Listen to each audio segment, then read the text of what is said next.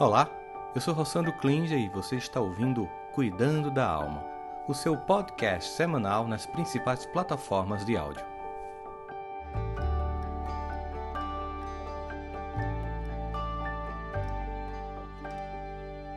Bom, então sejam todos bem-vindas e bem-vindos ao nosso Cuidando da Alma, nosso podcast, para a gente falar um pouco sobre as emoções, sobre a espiritualidade, sobre a nossa vida, nossos relacionamentos. Bom, o tema de hoje é um tema que eu pensei muito em abordar. Gente, eu pensei muito porque, obviamente, muitos de nós têm motivos para comemorar o Dia dos Pais.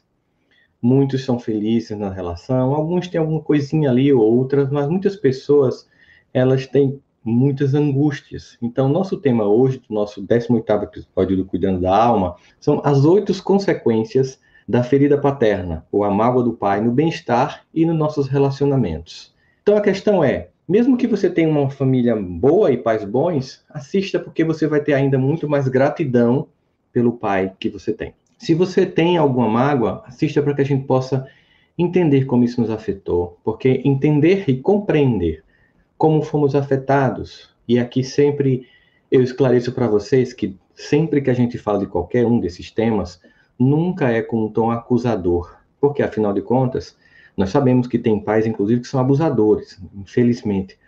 Mas aqui é num, numa tentativa muito mais de compreender o que ficou em nós e como nós podemos nos ressignificar a partir desses eventos, do que encontrar culpados que não resolve mais a nossa angústia. Isso sem querer invalidar tudo que cada um de nós aqui sentiu ou sentiu. Então, como é que isso afeta o que sinto por mim, por mim mesmo, por mim mesmo? Esse abandono, né? Como isso afetaria minha capacidade, por exemplo, de ter bons relacionamentos com as outras pessoas? Como é que esse pai ausente físico ou emocionalmente afetaria, por exemplo, a minha autoestima, minha saúde física? A verdade é que muitas delas estão relacionadas. Mas você pode estar se dizendo assim: mas, Rossandro, se eu fui uma criança cujo pai era ausente, mas eu tive um, um avô, um tio, um amigo próximo da família que cuidaram de mim, isso manteria essa ferida?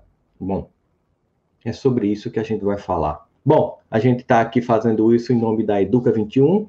Se você quer que a sua escola, que seu filho receba uma educação socioemocional de ponta, de qualidade, para desenvolver as competências emocionais do século 21, dado o fato de que com a tecnologia avançada nós nem sabemos que profissões teremos, mas certamente as emoções humanas serão basilares para que a gente possa vencer na vida, entre em contato comigo, comigo. Somos Educa21 nas redes sociais e educa21.com.br, que você vai ter contato, manda um, um, um, um contato lá, WhatsApp, nós iremos entrar em contato para ter a alegria de estar junto com a sua escola, com a família, com os professores e com os alunos na construção dessas competências socioemocionais no nosso socioemocional Educa 21. Mas vamos lá. Vamos aqui tentar entender um pouquinho. Vou contar duas histórias muito comuns que eu atendi em consultório para que vocês possam refletir sobre esses eventos. Veja só, imagina aqui um nome fictício, Marta, com tendência a relacionamento com homens indisponíveis. Ela tem um pai que viajava muito, que trabalhava muito, que vivia fora. Não era um pai ruim, mas era um pai que vivia o tempo inteiro fora. E quando estava em casa, estava sempre ocupado com o jornal na mão, estava sempre vendo TV, estava sempre falando ao telefone e nunca, nunca dava atenção a ela nem ao irmão dela. E ao mesmo tempo, quando é, a mãe chegava e dizia assim: faça silêncio que seu pai está trabalhando, faça silêncio que seu pai está dormindo, fique quieta para não incomodar seu pai, seu pai está muito cansado. E como a criança tem uma necessidade muito grande de ser vista, ela tem uma necessidade muito grande de ser percebida, sobretudo, especialmente, por pessoas tão especiais, tão importantes, significativas e fundantes do psiquismo e da personalidade humana como os pais, essa indisponibilidade representou para Marta uma tendência muito grande de, porque ela nunca conseguiu acessar esse pai, se envolver em uma sequência de relacionamentos inacessíveis com homens casados, homens que claramente não queria ela. É como se ela estivesse reproduzindo esse modelo. Mas imagine outra situação, Marcos que tem dificuldade de ser pai. Também nome fictício, imagina um profissional de sucesso, sente-se bem no trabalho, é admirado por muitas pessoas, pai biológico desconhecido. Ele, a mãe nunca é, disse quem era o pai, nunca falou sobre o pai, ele vivia com essa figura faltante. Quando ele se tornou pai, com cerca de 30 anos de idade, ele foi inundado por um sentimento de ansiedade. Ele não tinha a menor ideia do que era ser pai. Ele não tinha esse modelo na cabeça dele. Esse padrão para ele não foi apresentado. Então, muitas vezes, pela dificuldade de viver essa experiência que ele não aprendeu, ele se escondia no trabalho, porque afinal de contas, lá ele era um sucesso, mas era muito desconfortável para ele ter um filho que precisava dele, porque é como se inconscientemente fosse dois movimentos. Um, eu não sei o que fazer. Outro, Poxa, e assim eu não tive, vou ter que dar. Como assim essa criança vai ter o que eu não tive? Claro que isso é inconsciente, sabe? São processos muitos. Então ele se sente envergonhado, porque sempre disse a si mesmo que estaria presente para seus filhos, e de repente sentiu que não poderia ser aquele pai que ele queria ser, aquele que ele planejou. Não, não vou ser, eu vou ser diferente do meu pai, eu não vou fazer com meu filho o que meu pai fez comigo, eu não vou sumir, eu não vou desaparecer, eu não vou provocar um registro, né?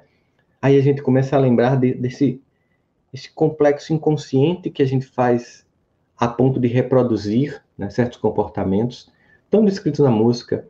É, Minha dor é perceber que, apesar de termos feito tudo o que fizemos, ainda somos os mesmos e vivemos como os nossos pais. Reproduções de modelos. Então, existe algo que ressoa em você com qualquer uma dessas histórias, ou qualquer outra história que você esteja lembrando aí, sobre pais, sobre disfunções, sobre, por exemplo, ver uma mãe numa relação extremamente submissa, é, que era muito comum no passado e lamentavelmente ainda existe hoje no presente, e achar que esse é o modelo de relacionamento e como isso torna você com dificuldade de viver uma relação saudável, eu queria falar sobre isso, a dor de não ter um pai bom o suficiente, para você entender um pouco mais da dor que você sente. É só para isso não é um dia de acusação dos pais, é só porque todo mundo está comemorando, mas eu sei que muita gente hoje tem ressentimentos. E a gente precisa falar disso, encarar essas dores para poder a gente seguir em frente, é verdade. É, se você teve um pai bom, né, então assiste aqui para você ver como você tem um pai bom e como você deve, como você se sente bem com isso e como você pode comemorar com mais ênfase. Se você não teve, assiste para nesse processo é, a gente conseguir uma, uma, uma, uma identificação, uma percepção, porque parte da cura, qualquer que seja a cura que a gente queira viver, ela vem de um diagnóstico. Então, quando nós temos um diagnóstico, nós partimos de um lugar para a cura. Então, quando a gente vai para as pesquisas, quando a gente conversa com todos os colegas, quando a gente vai para toda a literatura sobre relação parental, nós sabemos sim do quanto elas nos afetam para o bem e para o mal, mas elas nos afetam, não são indiferentes. Muitos admitem que lutam com sentimentos de abandono, de baixa autoestima, devido à falta de amor de um pai em suas vidas. Alguns recorrem à droga, à álcool, atividades sexuais de risco, relacionamentos prejudiciais e um monte de comportamentos autodestrutivos, tudo com uma única função, que a pessoa saiba ou não disso. Todos esses comportamentos é para tentar entorpecer as dores da ausência desse pai. Então, todos esses comportamentos são comportamentos que buscam é, é, entorpecer essa ausência. Às vezes esse pai estava em casa, ele, mas ele não estava presente na relação. Ele estava sempre embriagado, ele estava sempre indisponível, e há sim uma, uma ferida, há uma ausência desse pai. Embora essa ausência não seja um fator de risco isolado, claro que para uma pessoa se tornar dependente, viciada, tem um monte de variáveis, é, certamente a, o fator ausência de pai não é um fator, é, o único fator, mas definitiva, definitivamente qualquer pesquisa séria mostra que sim, prejudica. Na verdade, o que as pesquisas mostram é que o resultado da ausência dos pais na vida do filho não é nada menos que desastroso em várias dimensões. Essa ausência desse pai provoca é, uma dificuldade muito grande. Vocês terem uma ideia, por exemplo, crianças com pais ausentes, elas têm mais riscos de se envolver em brigas na escola, elas têm menos sucesso na empregabilidade, elas têm mais dificuldades de manter relacionamentos saudáveis, elas são mais propensas a divórcios frequentes, elas têm uma dificuldade profunda de autoestima, de ressignificar, elas têm tendência a ter notas mais baixas, de se envolver em comportamento criminoso, são o grupo de pessoas que mais estão presas em vários países do mundo. Porque, e sim, não é a única variável, mas é uma variável central na não funcionalidade do psiquismo. Aí então você deve estar se perguntando aí, relação do que danado é essa ferida paterna? Como é que a gente definiria essa ferida paterna? Ferida paterna é a desfunção psicológica, relacional e física que ocorre em pessoas que cresceram com o pai emocional ou fisicamente ausentes. Entendam porque tem pais que são presentes ali fisicamente estão em casa, mas emocionalmente não estão com você. Então há uma, uma ausência desse pai. E tem aqueles que nunca conheceram, ou que depois da separação o pai nunca mais teve contato. Então isso vai sim gerar uma ferida. Aí voltamos à questão. Mas só Sandro, beleza, é, realmente eu não conheci meu pai, ou meus pais esperaram, eu era pequeno, mas assim, meu avô me criou, meu tio assumiu esse lugar, meu irmão mais velho fazia tudo que o meu pai fazia. Será que isso faz com que eu não tenha essa ferida? Claro que isso ajuda absurdamente. É inegável que alguém que venha com um amor imenso na tentativa de substituir essa figura ausente vai fazer uma diferença, mas ela não consegue corrigir essa ferida. Porque você não pode evitar o fato de que você ainda terá uma dúvida profunda. Como seria viver com ele? Como seria se ele olhasse para mim? Como seria se ele dissesse que me ama? Como seria se ele dissesse que legal que você fez? Como seria se ele dissesse parabéns, eu sempre apostei em você? Por mais que tenha um avô, um tio, um irmão mais velho que faça isso, um amigo muito íntimo da família que faça isso, você tem que entender que ainda precisa entender que essa ferida está lá e que você precisa ser curado. Ajuda ter outro apoio, mas você precisa fazer algum trabalho de cura para lidar com essa perda.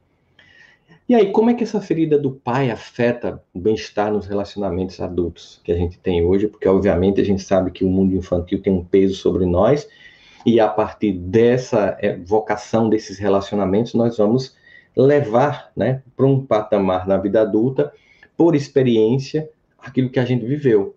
Então vamos lá. Aqui a gente, eu elenquei aqui oito pontos, que são os pontos mais clássicos, existem outros, mas esses são mais clássicos, que afetam muito profundamente a vida adulta na relação dessa ferida paterna, dessa mágoa. Bom, as crianças, nós crianças, quando, e quando eu digo nós, porque existe uma criança dentro de cada um de nós ainda com pontos a serem acolhidos. Alguns já acolheram mais essa criança interior, outras menos. Mas a criança, de um modo geral, elas são egocêntricas por natureza. Elas pensam que o mundo gira em torno delas. Então, frequentemente, elas se culpam por qualquer coisa negativa que aconteça na infância. Principalmente se não for explicado com clareza, por exemplo, pai foi embora. Quando isso não é explicado com muita clareza, que aquela relação com papai e mamãe não funcionou, e que por isso papai foi.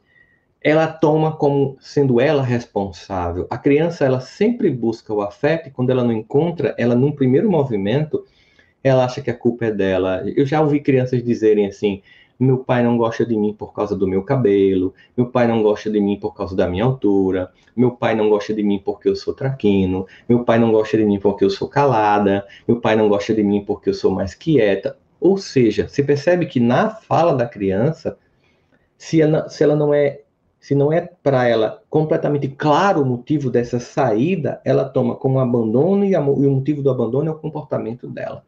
Então, o senso, o senso crítico interno da criança, essa voz interior, ela fica dizendo para a criança: você não é digno das coisas boas, você não é bom o suficiente, porque seu pai foi embora, ele, porque ele bebe, a culpa é sua, porque ele te ignora, a culpa é sua, porque ele não é carinhoso, a culpa é sua. E aí, obviamente, esse, essa culpa, esse sentimento de não merecimento, vai desenvolver em você um sentimento de baixa autoestima que vai comprometer todas as suas relações futuras. Vai comprometer, por exemplo, a sua crença em si mesmo, em si mesma, de realizar, de concretizar. Às vezes as pessoas até conseguem, por exemplo, fazer um isolamento, tipo, minha vida profissional vai ser um sucesso, mas a minha vida afetiva não vai ser um sucesso. Algum ponto vai ser muito afetado. Aí o que, que vai acontecer? Um segundo ponto, são carência, há uma carência e tentativas frustradas de compensação. Muito comumente, a gente vai fazer o seguinte: a gente vai buscar compensar aquela ausência daquele pai. Aí você pode, de forma imatura, continuar seguindo na tentativa de compensar a ausência daquele pai. Você segue imaturo para as relações e aí você espera demais de amigos, de amigas, de colegas de trabalho, até mesmo no ambiente religioso, você espera que essas pessoas elas compensem a ausência. E aí você percebe o seguinte: você vai namorar com alguém, e como você tem esse teste emocional, e claro, você deve estar pensando, isso também tem a, isso também se acontece com a mãe ausente, claro, como hoje é o dia dos pais, eu estou aqui focando nessa figura aqui. O que, que acontece? Você vai namorar com alguém e você quer que aquela pessoa, além de ser a sua namorada, o seu namorado, enfim, compense você dessa ferida emocional. E aí, obviamente, você vai exigir demais dessas pessoas, vai sufocar essas pessoas e vai levar à falência as relações. Porque você está cobrando de alguém uma conta que é do outro. Então você está sempre sobrecarregando. Aí você, por exemplo, é aquela amiga que, se a sua amiga arrumou outra amiga, você se sente excluída.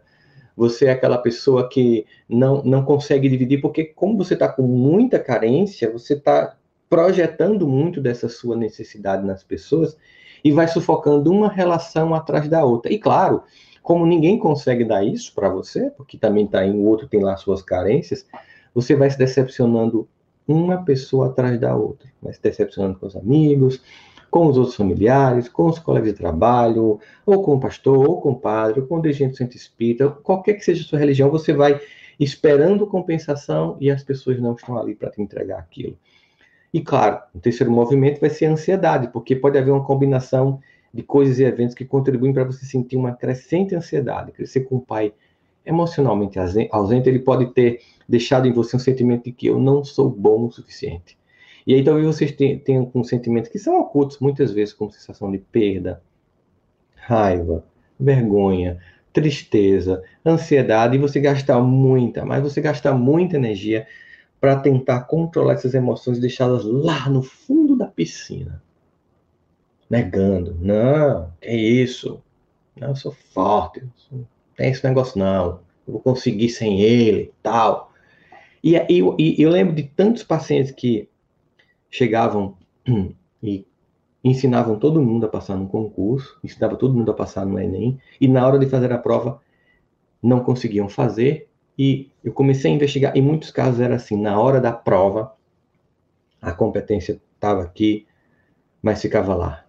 Eu vou passar e vou mostrar para você, para que você se arrependa de ter me abandonado, para que você se arrependa de não ter me visto, para que você se arrependa de não ter me reconhecido, para que você se arrependa de não ter percebido como eu sou bom. Eu vou ser muito bom, eu vou passar nisso aqui. E o que, que acontece? A prova não é respondida, porque naquela hora você está lutando com a falta. E aí o conhecimento acumulado não surte efeito, e aí vem uma sensação de incompetência, de impotência, você vê todo mundo vencendo, menos você. Porque tá lá. E aí, claro, vem um quarto movimento, que é a raiva, é a fúria. Talvez você tenha tido a pior experiência dos pais, assim, que aí você tenha tido um pai que era abusador, usasse substâncias, né? É, fosse mentiroso, fosse fraco, fosse um alcoólatra inveterado, não confiável, e magoou você profundamente. Então você pode sentir que está preso pela raiva, isso pode se manifestar de várias maneiras. Você pode se deslocar, deslocar sua raiva é, porque você não tem uma saída para outro lugar, então essa raiva ela pode ser deslocada no trânsito, na relação com as pessoas, no abuso de também álcool, explosões de humor, você explode o humor, e muitas vezes, especialmente no caso dos homens que têm pais que são ausentes, que estavam lá, mas estavam apenas vivendo o mundo deles, os vícios, sabe? As traições sucessivas, eles estavam ali, estavam pagando a conta, faziam um carinho, levavam você para um canto, levavam para um clube, mas no fundo não estavam lá com você. Então, essa raiva é inconsciente. Mas como ele tem alguns comportamentos que também eram bons, você fica na dúvida: meu pai é ruim ou meu pai é bom? Meu pai é ausente ou meu pai é presente? E aí você faz o seguinte: como você não consegue definir que a raiva é dele, você desloca para a mãe, é um elemento mais frágil, é o feminino. Aí você agride essa mãe, você distrata essa mãe, e, na verdade, você está deslocando uma raiva que não é da mãe, é do pai. Porque você não consegue expressar a raiva de outra maneira. Você desloca da mãe, você desloca para a irmã, e aí você começa a ver as relações misóginas, tóxicas, e aí termina também fazendo a mesma coisa com quando você casa, quando você vai namorar. Toda aquela raiva, aquela falta, você vai projetando nesse elemento, né, né, né, no lugar de um feminino que você supõe ser frágil, e vai agredindo, e você percebe que vai fazendo sem querer destruindo as pessoas que podiam, junto com você, construir uma história bonita, porque você está com aquela figura faltante não consegue direcionar a raiva. É por isso que é importante falar disso. Você pode estar até pensando, pô, Sandro, que assunto dos pais? É porque tem que falar assim.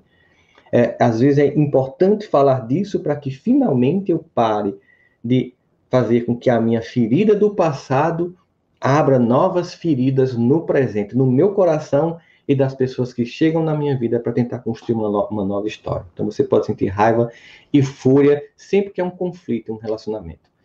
Um, um quinto movimento, uma, uma, quinta resultado disso seria você tem limites muito rígidos. Né? Se seu pai não era confiável, talvez por não aparecer, ou até mesmo por ser ausente da sua vida, você pode ter decidido o seguinte, que você não vai permitir que outras pessoas, parceiros românticos, se aproximem de você para que você se proteja. Você... Então é o seguinte, já que não funcionou com ele, não vai funcionar com ninguém. Está aqui um limite, sabe por quê? Porque eu já tive que aguentar tanta dor, tanta dor desse abandono, que eu simplesmente não quero sentir outro abandono. Então, eu nem começo a relação. Eu faço com que ela simplesmente não aconteça. É como se, de algum modo, você dissesse assim: eu decido. Eu decido como o abandono vai acontecer. Então, eu abandono. Você prefere o abandono, você prefere desapontar-se antes, e isso para você é mais. É como se a dor da solidão fosse menor do que o desapontamento. Então você simplesmente fica só porque você quer controlar o abandono. Não, ninguém vai me abandonar. Meu pai já me abandonou, minha mãe já me abandonou, mas que foca é o pai. Então também ninguém vai me abandonar, não, porque eu abandono todo mundo, eu desisto e vou ficar só. A solidão para mim é um preço menor do que viver as sensações frequentes de abandono né? E tem muito a ver com isso. E aí, às vezes, mas como esse meu pai é bom? Esse meu pai é um homem decente, é um homem honrado tal. Mas, às vezes, o abandono, essa ausência, se deu justamente porque era um homem que vivia tão somente para o trabalho, para o cumprir de um dever, e esse homem fazia isso porque considerava correto. Foi a visão de mundo dele. Você tem que trabalhar e ser um provedor da sua família mas ele não conseguia emocionalmente estar presente. E, obviamente, por isso que eu sempre falo, não se trata de encontrar culpados, mas de entender diagnósticos. Obviamente, esse homem funcional, pai de família, que é, provia todo mundo, mas é, afetivamente ele não foi treinado para entregar. E aí, esse abandono, que você não vai registrar, porque ele era um homem decente, honesto, bom, você não consegue identificar como ausência. E aí você carrega essa incapacidade de se relacionar porque no fundo você não recebeu. E é preciso entender isso para poder dizer assim, eu não preciso reproduzir esse padrão. Mas você também pode, se você tem limites muito, muito rígidos, você pode fazer um movimento completamente oposto. Limites muito frouxos. Você pode sentir que precisa estar disponível para todas as outras pessoas o tempo todo. Talvez no fundo você sinta que, para não ser amado pelos outros, para que você possa ser amado pelos outros, aliás, você não pode dizer não, você não pode ter limites, você tem que aceitar qualquer coisa. Afinal de contas, se uma criança ela faz tudo para agradar o pai, ela vai lá e faz aquilo, faz aquilo outro, e o pai não olha, não observa, ela desenvolve uma sensação de que ela tem sempre que servir. E, e às vezes era justamente só no extremo de uma doação profunda de servir que o pai olhava, ai que legal. Você começou a perceber que era preciso fazer um esforço imenso para receber um olhar de parabéns. Às vezes, com uma certa empáfia ou com parabéns. Então você aprendeu que para uma gota de afeto, você tem que dar quilos de submissão. Você tem que dar quilos e quilos de suportar o insuportável, de dizer não a tudo, de não ser você mesmo, de você não ser mesmo. E claro, claro, claro, claro. Você vai se submeter a relações extremamente tóxicas e você vai ser uma pessoa que vai sofrer porque você permite que os outros tratem mal. E você, óbvio, tem um certo movimento que é ter relacionamentos com parceiros emocionalmente indisponíveis, que a gente até citou no começo, que a menos que vocês estejam conscientes disso, muitas vezes buscamos a mesma dinâmica de relacionamento dos nossos pais no mundo romântico, porque essa é a nossa experiência infantil.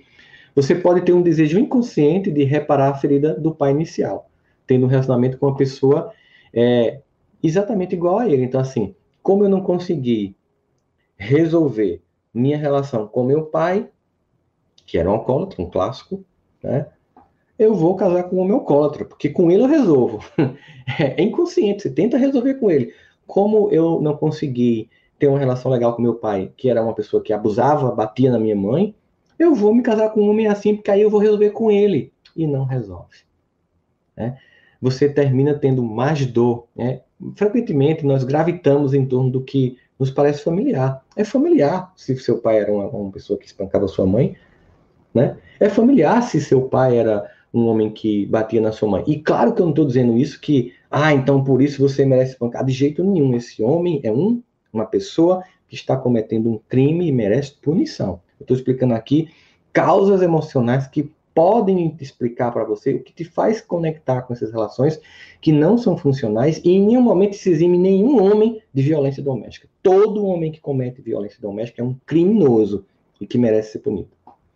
Mas a gente tem uma tendência de gravitar em torno do que é familiar. Porque pelo menos a gente sabe com o que está lidando.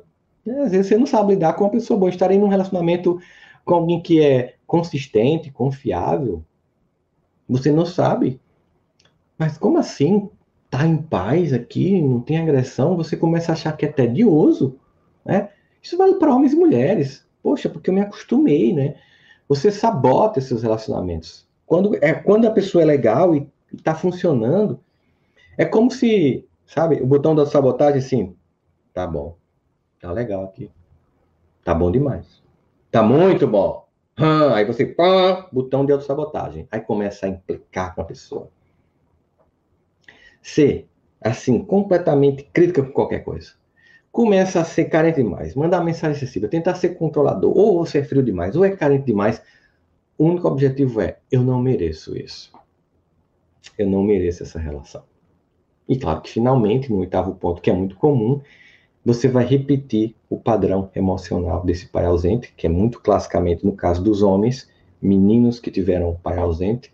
A paternidade é difícil quando você se torna pai, é inundado por sentimentos de, que podem estar ligados às suas próprias experiências de ser pai, de ser mãe. Então você vai se distanciar do seu filho, né? Ou você sofre por construir uma identidade com um pai bom o suficiente não tem que ser muito melhor do que ele, mas uma cobrança excessiva, você não não entende que você é o pai possível e não o pai excepcional. Se você experimentou negligência emocional na infância, por exemplo, você pode repetir o padrão, pois não conhece nenhuma outra forma de ser. Talvez se torne um pai prático que tenha dificuldades de se envolver emocionalmente. Você paga as contas, leva para a escola, paga melhor a escola, mas você é um pai prático, mas emocionalmente você não está lá para escutar, não senta com a criança para ver desenho, não conversa com ela, pergunta como é que foi o dia, para suas coisas para ficar no chão brincando como ela, para poder ela vir para o seu universo e desenvolver uma relação de intimidade. Você não teve. Mas tudo isso aponta para a nossa necessidade de que a gente pode é, encontrar a partir dessas características que a gente apontou aqui, existem outras e cada um tem sua própria história, a ideia de que eu não posso seguir a vida apenas a partir dessa ausência. Eu devo ir para além dessa ausência. Eu preciso validar, eu preciso entender, eu preciso comunicar a mim mesmo essa ausência, eu preciso ir lá acolher a minha Maria, o meu João pequenininho lá, que ainda está querendo a atenção desse pai que não pôde, não quis, né? E agora eu preciso fazer isso por mim, eu preciso buscar ajuda, eu preciso desabafar com amigos, eu preciso conversar talvez com os outros irmãos, eu preciso talvez fazer terapia, eu preciso fazer uma conexão, porque essa ferida, essa criança, essa criança ferida precisa ser acolhida. É uma tarefa intransferível, é nossa, a necessidade né, da gente estar aqui.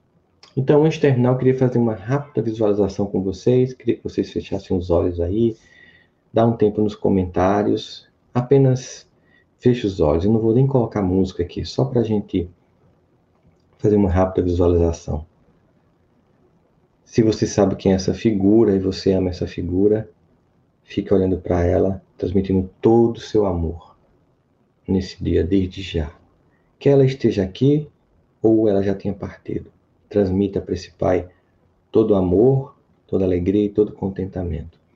Se você tem mágoas, você sabe quem é essa figura, estando ela aqui ou não. Imagine ela e diga agora, diga como uma criança, tudo que você sente, tudo que você queria que ela fizesse, tudo que você esperou dela. E se você nunca nem conheceu, imagine apenas a figura de um homem que esteja lá e que você diga que você esperou, que você só queria o amor. Mas diga para você que você não tem culpa desse amor que não vem. Não foi por sua culpa o álcool, não foi por sua culpa as agressões, não foi por sua culpa a indiferença, não foi por sua culpa a falta de carinho. Você era tão somente uma criança que, como qualquer criança, precisa e merece um olhar, carinho, afeto e entrega.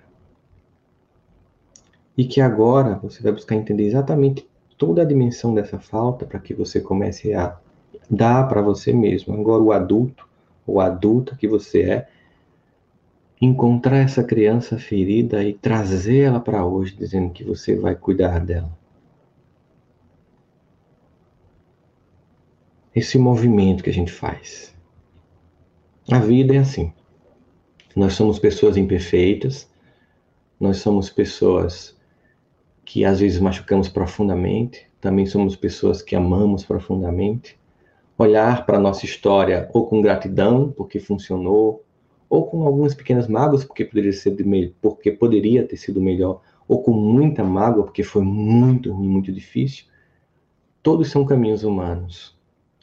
Importa é que a gente pode fazer escolhas diferentes a partir de agora para não deixar que essas feridas do passado continuem abrindo feridas no presente e inviabilizando relações que possam funcionar para agora e no futuro. E aí, independente disso, de todas essas muitas formas, nós estamos aqui porque um homem ou mulher, um pai, uma mãe decidiram que em algum momento, com ou sem responsabilidade, a gente tá, estaria aqui. Talvez tenha alguma pessoa aí que diga, nem, eu nem queria estar aqui. E aí que você seja ainda mais acolhida, mais acolhido na sua dor para você se reerguer. Mas a maior, a maior parte de nós, assim, de algum modo, tem algum grau de gratidão pela vida, por estarmos aqui, né? Por esse homem que, com seus limites, também com suas dores, com suas histórias, com sua infância também difícil, com um pai também talvez ausente, apenas reproduzindo modelos, e aí a gente agora tem a disposição de interromper essa dinâmica familiar fazendo diferente e seguir em frente. E é por isso que, por todo esse aprendizado, pelo caráter pedagógico, pelo amor envolvido, pela dor também, mas sim, feliz dos pais para vocês. Né? Para que a gente possa sempre lembrar dessa nossa condição de eternos aprendizes, buscando do nosso jeito, com nossos limites, construindo né, nossas possibilidades no nosso coração. Né? Acolhe essa criancinha aí, Cuida dela agora, você é um adulto, você é uma adulta. Faz agora por ela o que você não recebeu, porque senão você vai ficar apenas numa conta que nunca fecha, nunca acaba. Um beijo no coração de todas e todos, uma alegria estar com vocês aqui, mais um Cuidando da Alma e até domingo que vem. Até mais, gente. Espero que você tenha gostado do nosso podcast de hoje. Este conteúdo é transmitido ao vivo todos os domingos às 10 da manhã pelo meu canal do YouTube. Trouxemos este conteúdo para as plataformas de áudio para que você possa continuar cuidando da alma durante a semana.